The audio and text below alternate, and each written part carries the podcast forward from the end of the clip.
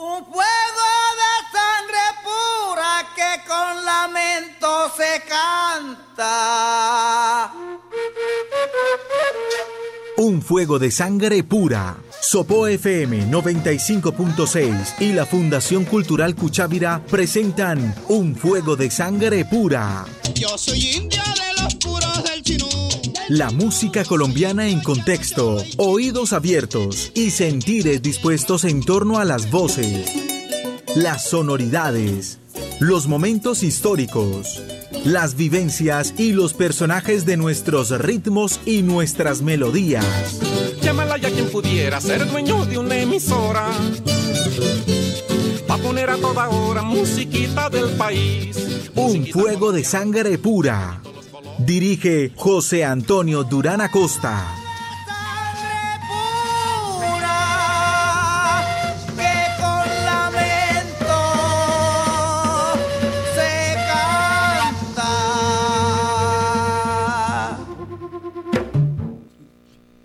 Programa número 136. Chichas, forchas y guarapos.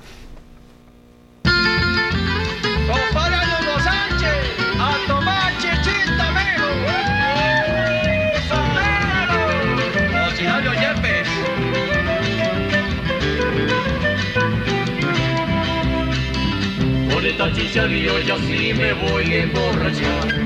Échele más panela, no se nos vaya a engordar. El sábado en la noche no la vamos a tomar. Con y guitarra, debajo de la ceja, vamos a cantar. No respondo negra, voy a gritar.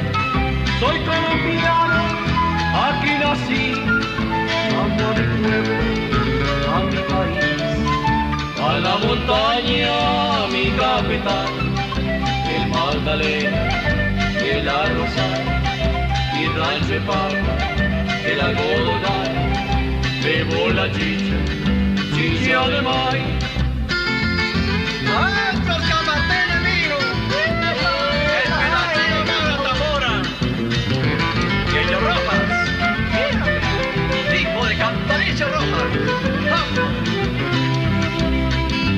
En todas las regiones, el Tolima y Boyacá, Alto y Santanderes la preparan sin igual.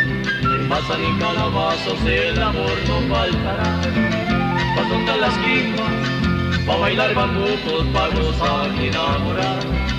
No respondo negra, voy a gritar.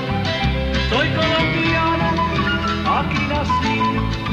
Amo a mi pueblo, a mi país. A la montaña, mi capital, el Magdalena, el Arrozal, y el rancho de papa, el algodonal, bebo la chicha, chicha de maíz.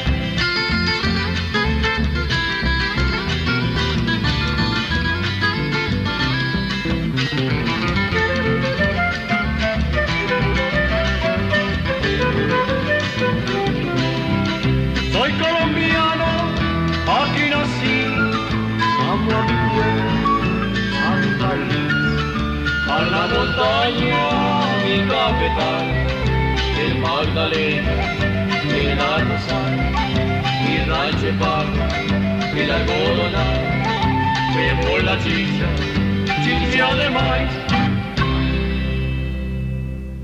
La chicha de maíz, José Hilario Yepes, un sanjuanero en interpretación del dueto Viejo Tolima, un dueto de músicos tolimenses, integrado por Jorge Vidales Morales y Alberto Ballesteros Delgado. Este dueto está conformado desde el año 1985.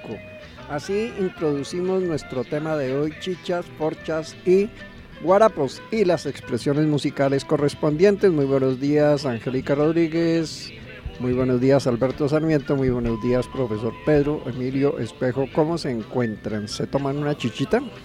Muy buenos días, don José. Sí, señor, qué invitación tan bonita, tan especial para recordar todo lo que nuestros ancestros nos dejaron y que son tradiciones que se olvidan. Y también es deliciosa de vez en cuando una chicha. Muy buenos días. Sí, la chicha, pero también quiero probar la forcha, nombre extraño. Y también el guarapo.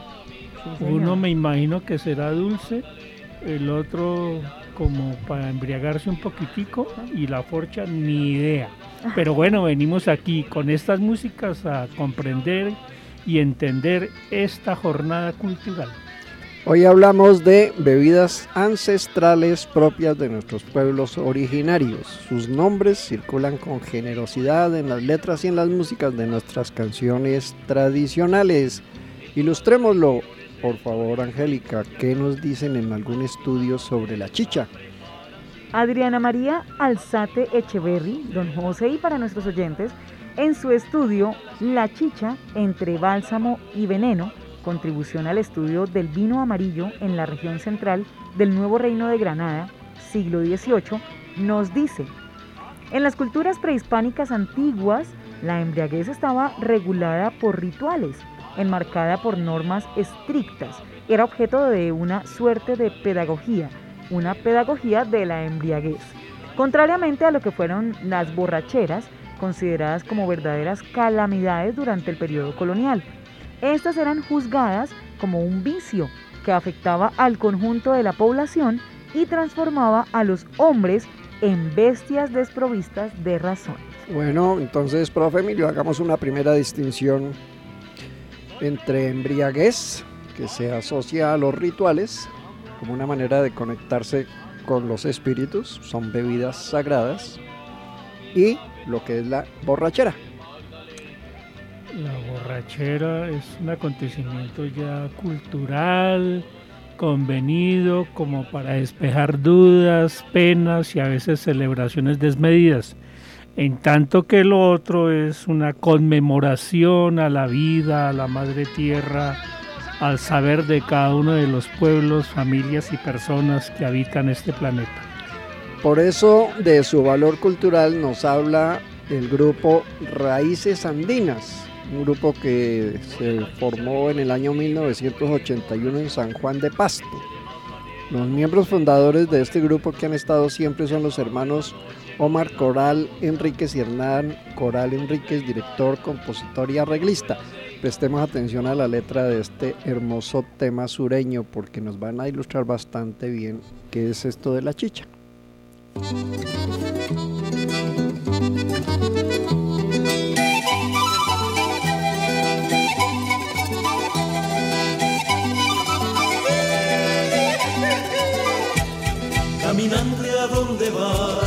No haces parada en tu andar. Caminante a dónde vas, no haces parada en tu andar. Sírvete un mate de chicha y sentarte a descansar. Sírvete un mate de chicha y sentarte a descansar.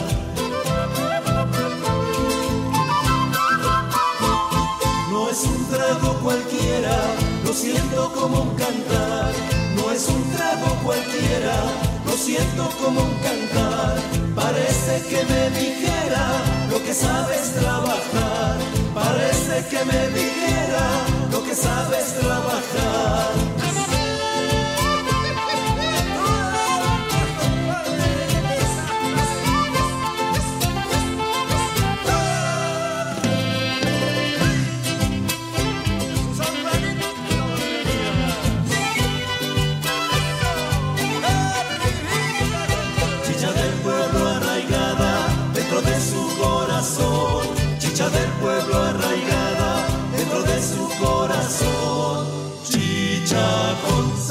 Historia, no le ha faltado razón. Chicha con sabor de historia, no le ha faltado razón.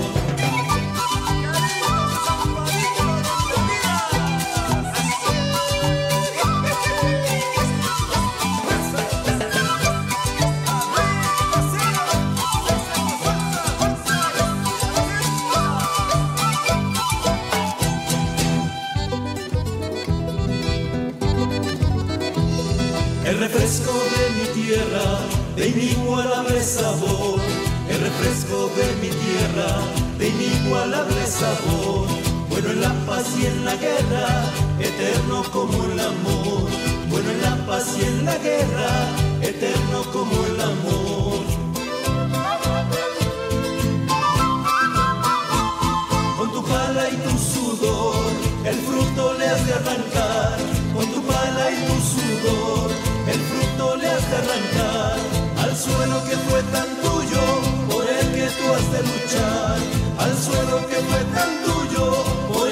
tú has de luchar.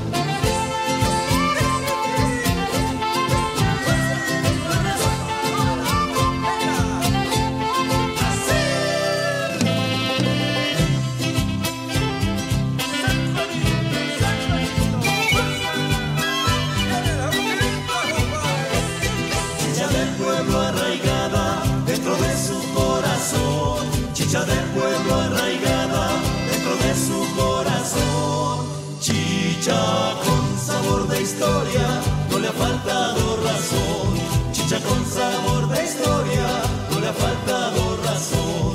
Chicha con sabor de historia, no le ha faltado razón. Chicha con sabor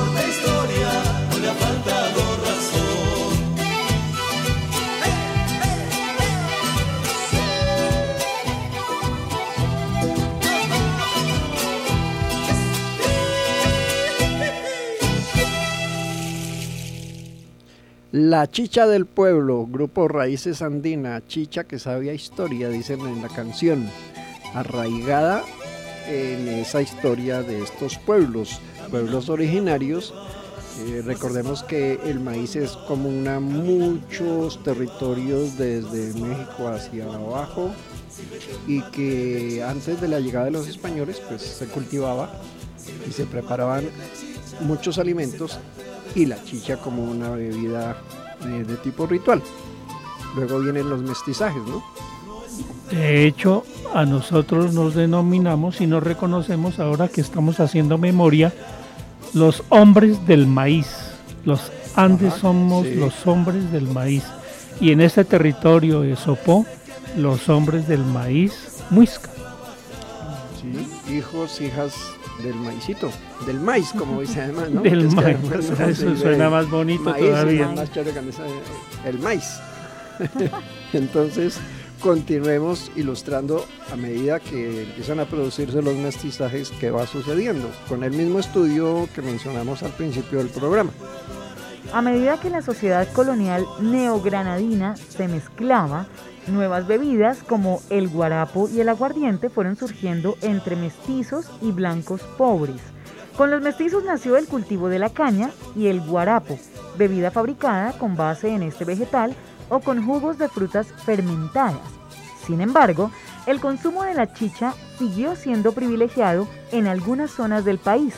Esta bebida, que en un principio era consumida por la población indígena, se fue extendiendo paulatinamente hacia otras capas de la población, convirtiéndose durante el siglo XVII en una bebida más urbana y popular. Y ahí se van dando esos mestizajes y van quedando las músicas campesinas que todavía hoy nos recuerdan esa herencia y habrá otras maneras, otras costumbres de consumir la chicha y el guarapo entre, bueno, no solo entre comunidades campesinas rurales, ¿no? también entre en el medio urbano se utiliza bastante. Así que con Jaime Castro y los filipichines de Libardo González, el jarro de la chicha. Chicha,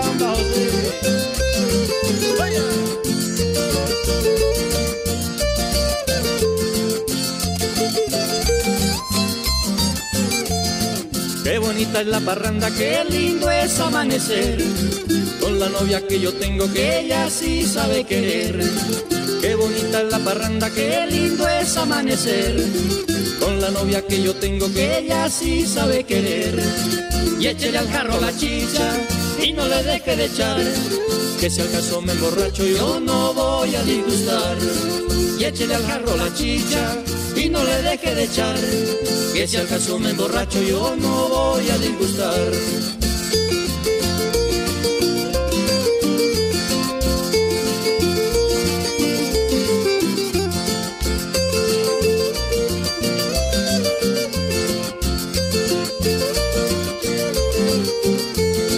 La chicha ya está servida, no me la vaya a regar. Tome chicha que de su hacha yo también voy a tomar. La chicha ya está servida, no me la vaya a regar. Tome chicha que de su hacha yo también voy a tomar. Y échele al carro la chicha y no le deje de echar. Que si al me emborracho yo no voy a disgustar. Y échele al jarro la chicha y no le deje de echar. Que si al me emborracho yo no voy a disgustar. Que se emborrachen todos los seguidores.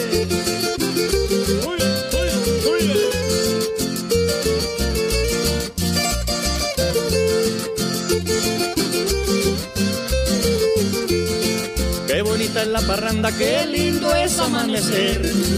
Con la novia que yo tengo, que ella sí sabe querer. Qué bonita parranda, qué lindo es amanecer.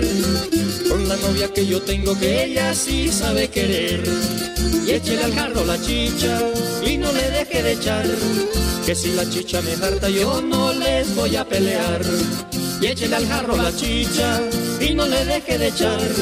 Que si la chicha me harta, yo no les voy a pelear.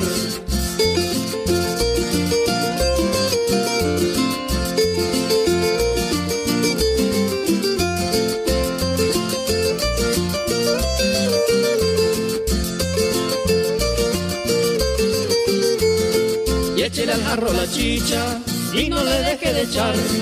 Que si la chicha me harta yo no les voy a pelear. Y échele al jarro la chicha y no le deje de echar. Que si la chicha me harta yo no les voy a pelear.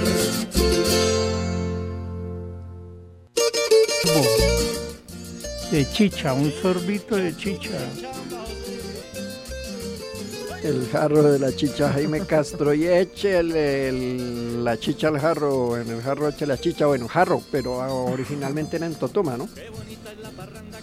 O sea, vegetal, de la mata del totumo. Dícese de aquel útil fabricado a partir de una mata llamada totumo y que se llama totuma. Qué ilustración tan grande acabamos de hacer. Bueno. Una vasija natural. Pero ahí lo importante es y se llena de chicha y cómo se prepara porque no basta con la totuma vacía. Eso de la preparación de la chicha tiene una historia. Eh, Angélica ha visto preparar chicha en, en algún- alguna de las abuelas, amigas, señoras, ¿ha visto? Porque no es solamente de maíz, además aclaramos, ¿no? Se puede hacer de yuca, se puede hacer de otras. Pues yo por lo menos eh, la he visto ya más en el recipiente en donde la tienen, la conservan como tal, pero el proceso para llegar a tenerla allí y que hasta qué momento ya puede llegar a ser consumida y demás, no. O sea, ver el proceso de cómo la hacen, no. Ah, bueno, entonces contemos cómo se preparaba. Gonzalo Fernández de Oviedo Valdés, quien fue militar, escritor, botánico, etnógrafo y colonizador español nombrado en 1532 por el emperador Carlos V, primer cronista de las Indias, hablando de los muiscas, relata, miren, en el lenguaje pues de la época, ¿no? Ponen el maíz en remojo. Y así está hasta que allí en el agua comienza a brotar por los pezones e se hincha, y salen unos cogollitos por aquella parte que el grano estuvo pegado en la mazorca que se crió. Y desde está así sazonado, cuécenlo en buena agua, y después que ha dado ciertos hervores se menguado la cantidad que ya ellos saben que es menester, apartan del fuego la olla o tinajuelo en que lo cuece, y repósase e asiéntase abajo el grano. Y aquel día no está para beber, pero el segundo día está más sentado. Y comienzan a beber de ello, aunque algo está espeso, está algo espeso mejor. Y al tercer día está bueno y claro, porque está de todo punto asentado. Y el cuarto día, muy mejor, el color de ello es como la del vino cocido blanco de España, y es gentil brebaje. El quinto día se comienza a acedar y el sexto más y el séptimo es vinagre. Y no para beberse, porque no lo dejan a ese término. Y de esta causa siempre hacen la cantidad que les parece porque no se pierda ni dañe. Y así, antes que aquello no esté para beber, tienen otro que se va haciendo de la manera que he dicho. Traducción. Mucha paciencia con esa agua de maíz fermentada hasta que llegue su punto. No en vano le llamaban el vino amarillo. Sí, para ellos todo era vino, ¿no? Cuando llegaron aquí todo les parecía vino porque pues era muy extraño ver ese tipo de bebidas acá. Bueno, pero ahí interesante, ¿no? Siglo XVI, un estudioso de estos que mandaron, de los poquitos tal vez que mandaron por allá de la corona porque casi todos eran de otra naturaleza. La pregunta es, bueno, como lo cuentan aquí en la historia de don José, la pregunta es, dicen que al quinto día, eh, bueno, ya lo pueden acedar, al sexto y séptimo es vinagre, no para beberse, Entonces esto quiere decir que lo tenían obviamente que dejar Más muchos días más. Más o menos tiempo. cuánto es el tiempo, don José, para No, una- yo no sabría decirlo exactamente, hay que preguntarle a las abuelas que O sea, según esto, como más de 10 días. vea. mm, vea, la cuestión es así. Ajá. eh, los días que sea necesario, y le escuchaba yo decir a unas abuelas, eso se sabe, se va probando y se sabe cuando empiezan a formarse unos ojitos Burbujitas. sobre los, no, más que burbujitas, como unas, ¿qué digo yo? Como algo que pareciera aceitosito, ¿no? Que se van formando ahí en, en la superficie de la bebida. Y es cuando dicen, y por eso el dicho, valga la redundancia, la chicha ya está de ojo. Y cuando algo está bueno, dicen, está de ojo, como la chicha. O sea, está en su punto. Ahí hay cositas interesantes para ir mirando. Entonces, sigamos con esto porque va a haber unas historias muy interesantes para las cuales nos vamos a apoyar en unas músicas también muy interesantes. Por algo, una agrupación llamada Chicha y Guarapo nos trae una de sus músicas tradicionales y vamos comentando cómo es esto de las chichas.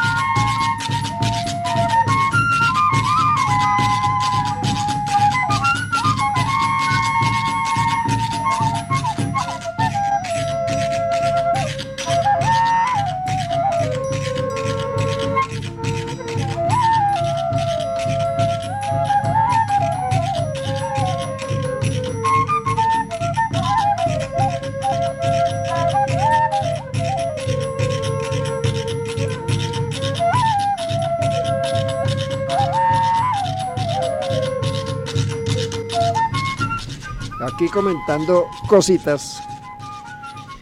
Recordemos esto, la chicha la preparan las mujeres, porque como bebida sagrada eh, tiene un proceso de carácter ritual y está asociado con la magia femenina. Y no cualquiera puede ir a asomarse cuando quiera durante todo el proceso de preparación de la chicha, ¿no?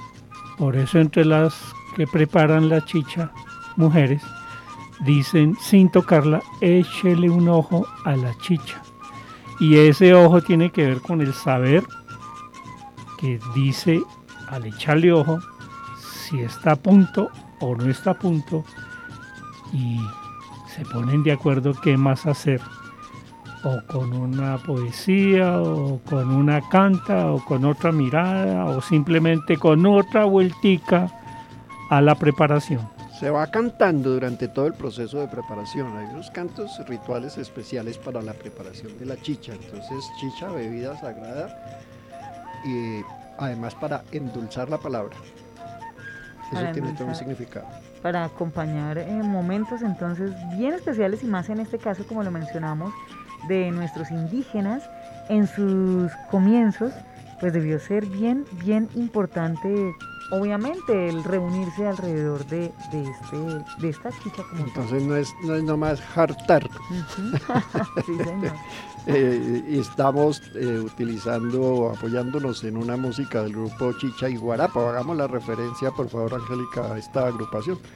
Esta agrupación, que hace parte del movimiento conocido como bandas de flautas o chirimías, al incorporar prácticas musicales tradicionales de cada región y forjar un rol en la vida ritual y festiva de sus comunidades, las bandas de flautas han circulado por el suroccidente del país durante más de 200 años, custodiando sagrados corazones en el sur del Cauca, guiando negritos en tierra adentro, emborrachando diablos en el occidente de Caldas, arrullando balsadas en el Pacífico Sur o empujando a Zampacho en el Pacífico Norte.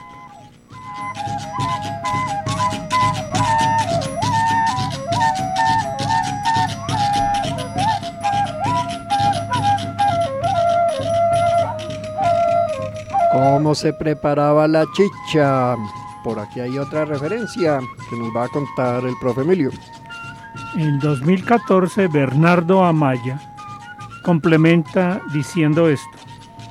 Los granos de maíz blanco o amarillo eran masticados y escupidos por las mujeres sobre una piedra, ya que su saliva apuraba la fermentación. Con otra piedra eran machacados y luego se remojaban en agua y depositaban en una olla de barro. Al cabo de 10 lunas, la masa se secaba, Se sacaba. se sacaba de la múcura y se envolvía en hojas de alpayaca por dos días. Luego se cocinaba en una olla de barro sobre el fuego de la leña hasta que hirviera por varias horas. Se dejaba enfriar y se echaba agua para que fermentara por dos lunas más. Finalmente se colaba en sedazos y se servía en totumas. Ojo con eso, al cabo de 10 lunas, o sea, 10 meses. Y luego dice que cuando la guardaban, la sacaban Dos lunas más. dos lunas más y allí sí se colaba y se servía en totumas. Es un proceso Un año. largo, cuidadoso, ¿sí? toda una dedicación que además está ligada a las maneras como se cultivaba y se cosechaba el maíz. Y no era tampoco cualquier maíz. Pues hay muchas variedades de maíz y muchas variedades de chichas, ¿no? La pregunta entonces ahora es, y, hoy, hoy en las personas que recuerdan la preparación de la chicha, eh, ¿qué nos cuentan? ¿Cómo se prepara hoy? Tenemos un testimonio vamos a decir ya de quién se trata. Una abuela de una querida amiga nuestra, Ana María Ayala, ya vamos a decir el nombre de la abuela, pero escuchémosla primero a ver qué nos... Ana María conversa con ella y nos cuenta cómo es eso de la preparación de la chicha.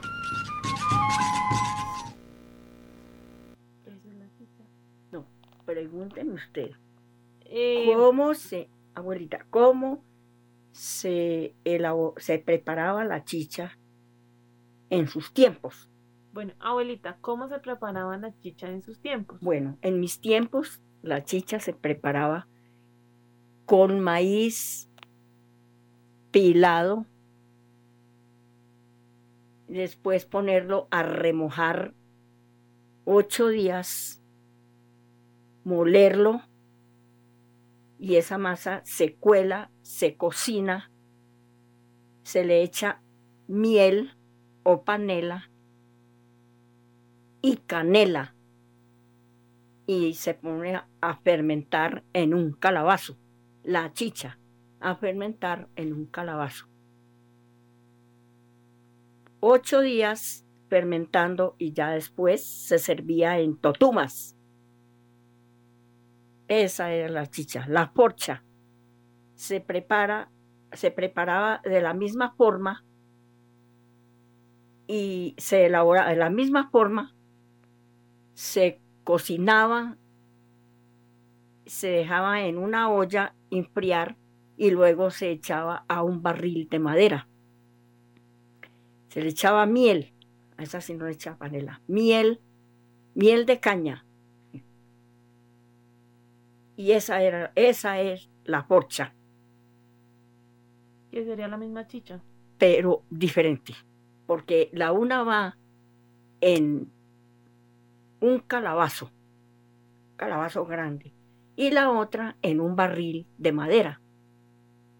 Sí, diferentes, quedaban de diferentes sabores, chicha y forcha.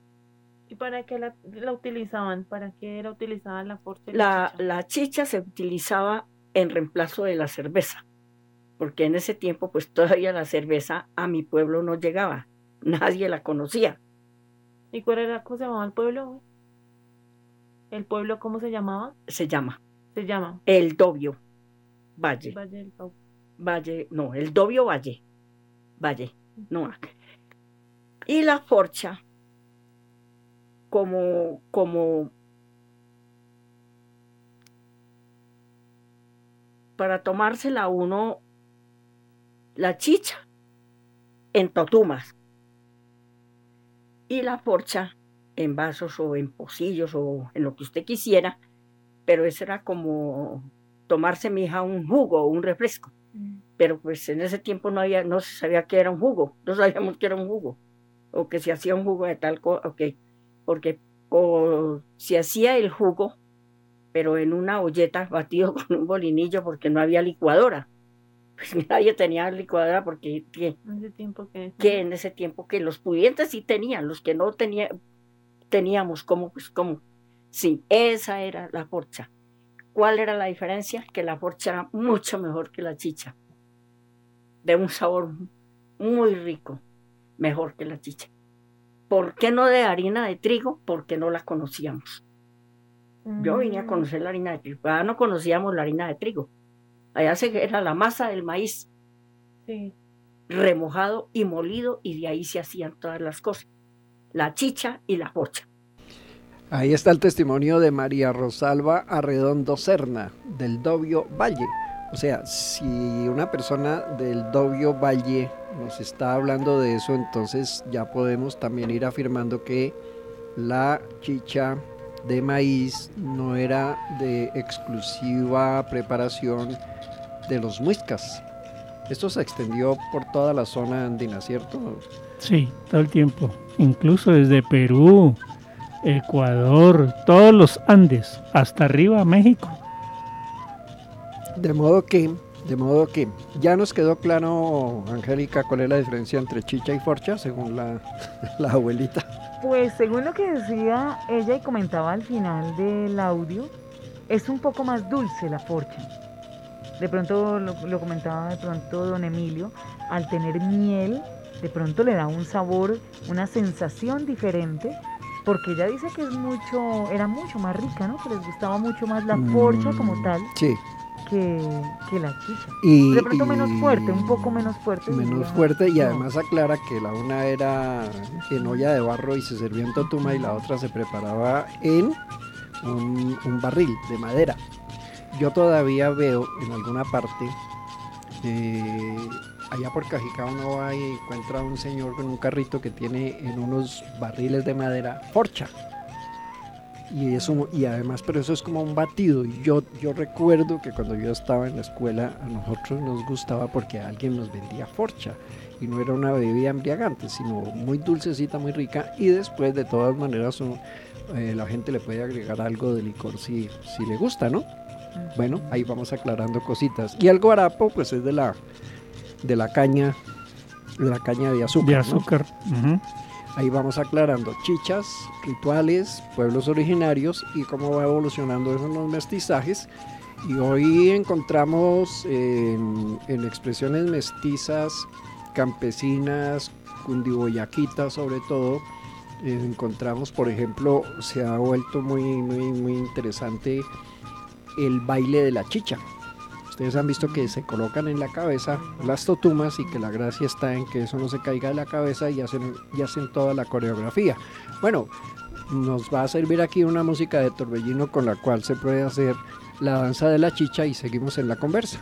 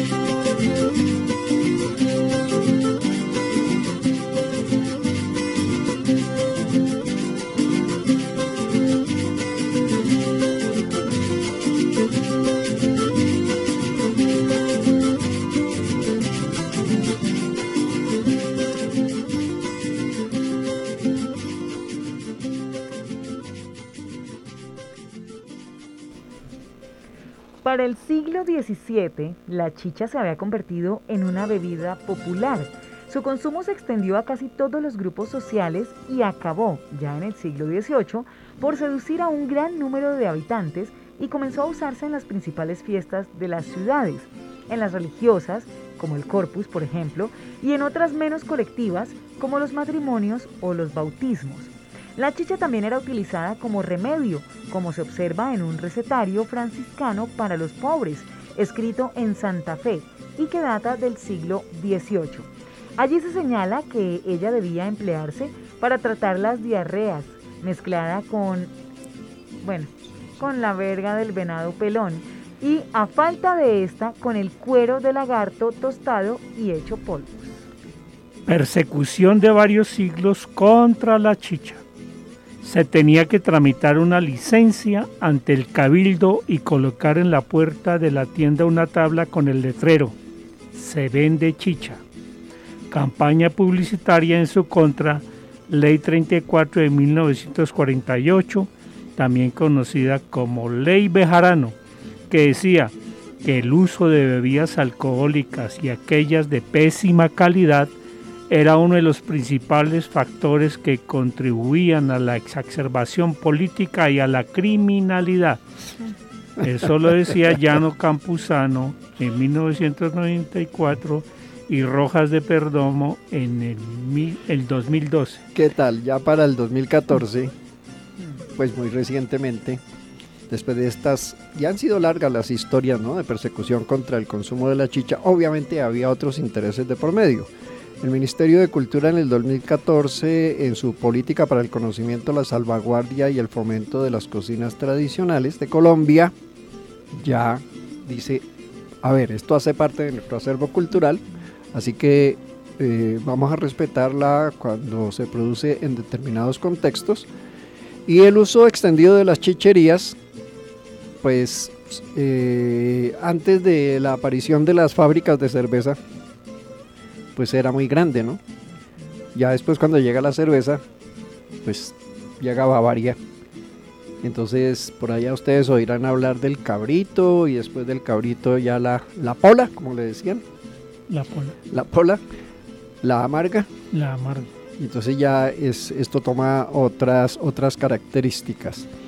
Bueno, mamita, estamos triunfando con un grupo que se llama Los Muchos, porque son hartos, son como 13, ya todos adulticos mayores, pero Sí. tocan y cantan muy sabrosos, son de Santander.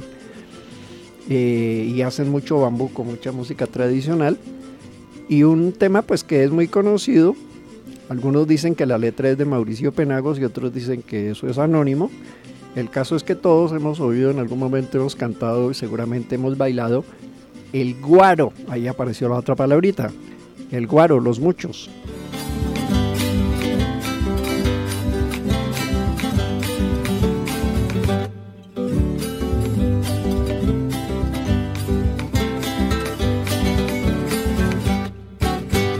De la caña sale guaro, que caramba, si la caña es buena fruta. Si la caña se machaca, que caramba, el cuero también se chupa. Tú eres la que me decía que nunca me olvidaría.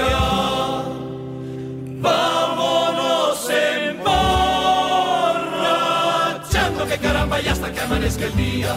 Ay, dulce trigueña de mi corazón, tú eres la causa de mi perdición. Ay, dulce trigueña de mi corazón, tú eres la causa de mi perdición.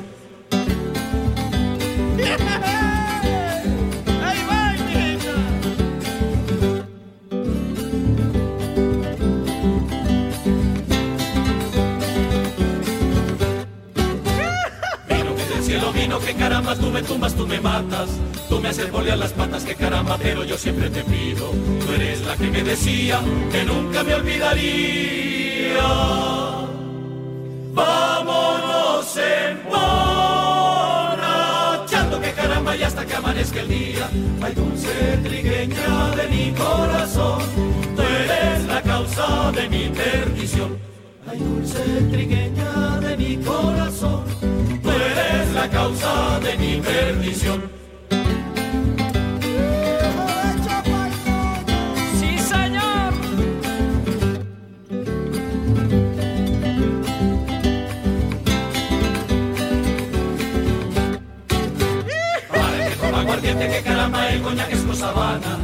Hay cosa más galana que caramba que una juma de aguardiente. Tú eres la que me decía que nunca me olvidaría.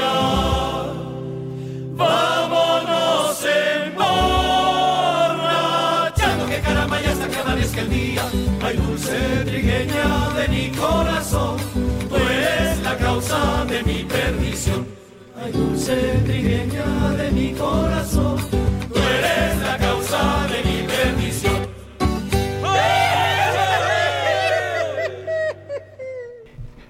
El guaro, guaro, guaro, guaro, guaro, guaro, guaro, aguardiente. Porque pues claro, eh, chicha de maíz, chicha de yuca, chicha de piña, chicha de arracacha, chicha morada, chicha amarilla, pues Perú, México, todo Centroamérica, hacia Sudamérica también. Y entonces, como de la caña también se hace aguardiente, de ahí se generó la palabra guaro para hablar de esta bebida. Entonces, otra referencia bien simpática, miren esta historia. En redaccionelcomercio.com encontramos, en menos de cuatro días, 50 hombres del ejército de la división Valdés que comandaba Simón Bolívar fallecieron y un centenar más tuvieron que ser recluidos en hospitales a causa de un envenenamiento con chicha, la entonces bebida alicorada más popular entre la masa. Eran finales de marzo de 1820 en el municipio de Sogamoso, ya sellada la independencia de la Nueva Granada. El libertador no lo pudo soportar. Era para él un atentado contra la nueva nación emancipada, acompañada de las malas condiciones higiénicas que le atribuían en su momento a la producción de la bebida fermentada. Más duró la rabia que Bolívar en firmar un decreto determinante. Prohíbase desde hoy y para siempre la fabricación y expendio de la chicha. Bolívar se enchichó. Así quedó consignado en el libro Historia de la Psiqui- Psiquiatría en Colombia del psiquiatra sogamoseño Humberto Rosselli. Y no sería ni la primera ni última vez de su prohibición. Han sido tantas, desde la colonia hasta el Bogotazo, que quien visite el centro de Bogotá en la zona de la Candelaria no creería en las chicherías que hoy reciben a los turistas extranjeros con la chicha en una totuma, incluso de colores como verde, rojo y azul, distintos al opaco del maíz. Ahí estamos haciendo referencia a sitios emblemáticos de consumo, preparación de chicha en Bogotá. El Chorro de Quevedo, por ejemplo. El barrio La Perseverancia. Y el festival anual de Y el la chicha Festival que de la chicha, sí señor. Y por aquí en Sopó también. Oigan, Y en Cajicá, en Huasca, y aquí chicha. y chicherías en Sopó. Yo sé que hay una familia Lugo subiendo a Sapionono, por la vía Pionono, arriba en un sitio que llaman La Caseta, donde durante mucho tiempo han preparado chicha y la, y la venden y me han dicho que todavía existe. Pero no tengo noticias de otras actuales. Se mencionaron mm, algunas, ¿sí?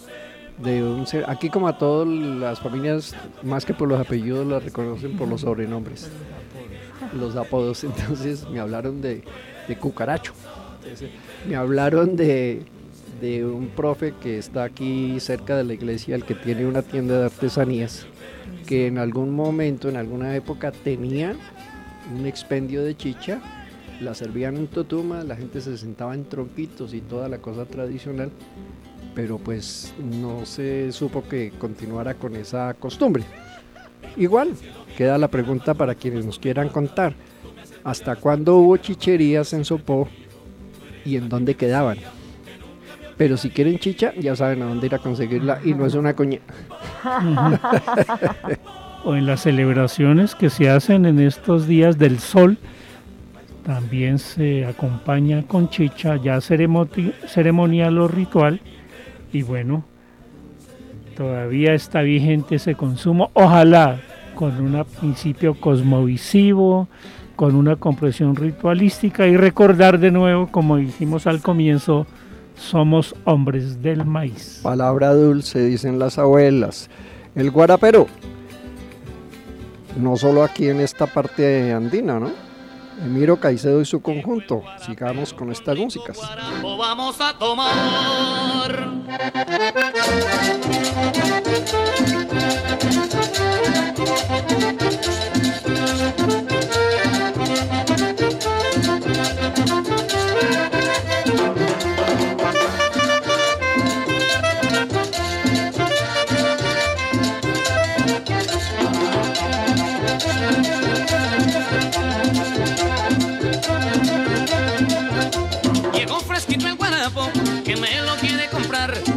Tan dulce y sabroso que hace desacalorar.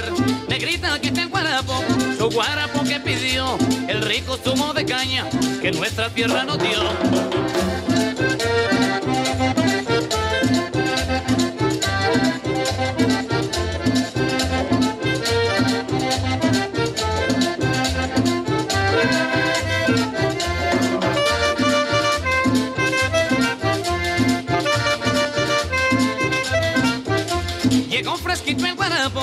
Me lo quiere comprar. Está tan dulce y sabroso que hace desacalorar. Negrita que está el guarapo, su guarapo que pidió. El rico zumo de caña que nuestra tierra nos dio.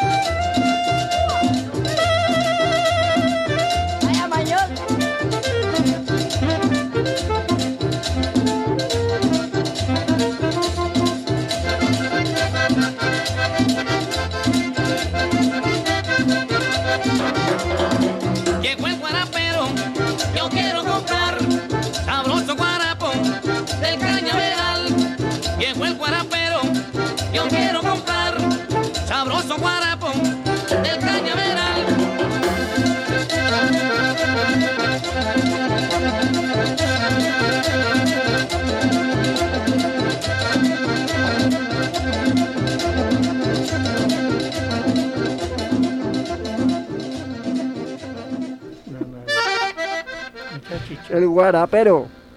Emiro Caicedo y su conjunto. Otro viaje sonoro, ¿no? Ya no, ya no, ya no es precisamente Boyaquito. Bueno, cerremos con algún comentario y nos vamos con el último tema musical del programa de hoy. Pues el guarapo se consume en las tierras cálidas, donde hay caña, porque justamente la caña en tierra fría no pega, en cambio la caliente sí. De ahí el, cara, el, el guarapito y la chicha, pero aquí lo que toca recordar en nuestras músicas en contexto es que son bebidas. Todas son bebidas con una comprensión, eh, alguna religiosa, otra ceremonial, otra ritualística y otras para satisfacer las necesidades laborales, familiares y de convivencia. Las bebidas siguen existiendo en nuestras músicas. Además, eh, conocer, ¿no? Escuchar todas estas historias que nos relatan cómo no eran unas bebidas muy queridas hace algunos eh, siglos en nuestro en nuestro país, pero que bueno, siguen estando, siguen estando dentro de la cultura, eh, como lo comentaba don José, no solo eh, aquí en Bogotá, sino obviamente en todas en las diferentes regiones. Y sobre todo mencionábamos ahorita en Cajicá también que se celebra el Festival del Maíz hacia finales de año, entonces bueno, seguirlo recordando, no dejar perder todas estas eh, tradiciones como tal y ese cariño por obviamente nuestras comidas, nuestras bebidas tradicionales. Como se dice por acá, por estas tierras cercanas de las sabanas, eche chicha que es de Soacha y purrundum para atrás. A ver, Pedro Molina, cerramos con este tema. Para seguir con los guarapos, así como está el guarapero con Emilio Caicedo, ahora tenemos la guarapera Nicolás Ortiz con Pepe Molina, una cumbia y a todos nuestros oyentes un abrazo grande hasta nuestra próxima emisión. Gracias Angélica, gracias Alberto, gracias Emilio por sus aportes a este bonito programa.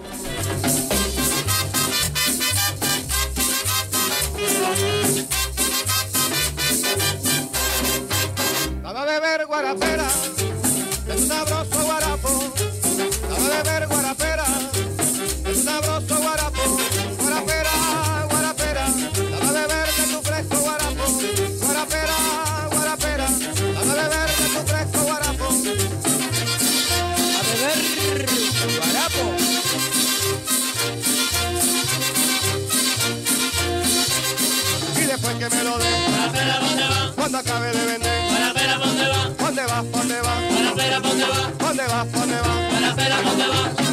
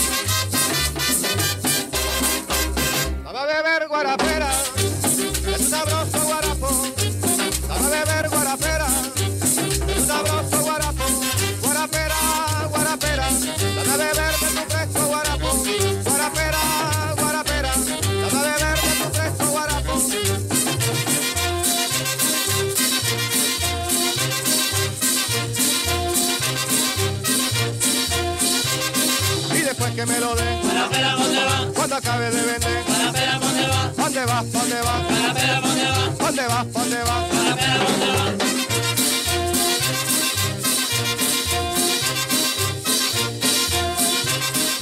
Un fuego de sangre pura que con lamento se canta. Un fuego de sangre pura. Sopo FM 95.6 y la Fundación Cultural Cuchávira presentaron Un fuego de sangre pura. Yo soy india de los puros del chinú. La música colombiana en contexto, oídos abiertos y sentires dispuestos en torno a las voces, las sonoridades, los momentos históricos, las vivencias y los personajes de nuestros ritmos y nuestras melodías. Llama la Ojalá ya quien pudiera ser dueño de una emisora. Pa' poner a toda hora musiquita del país. Un fuego de sangre pura. Dirige José Antonio Durán Acosta.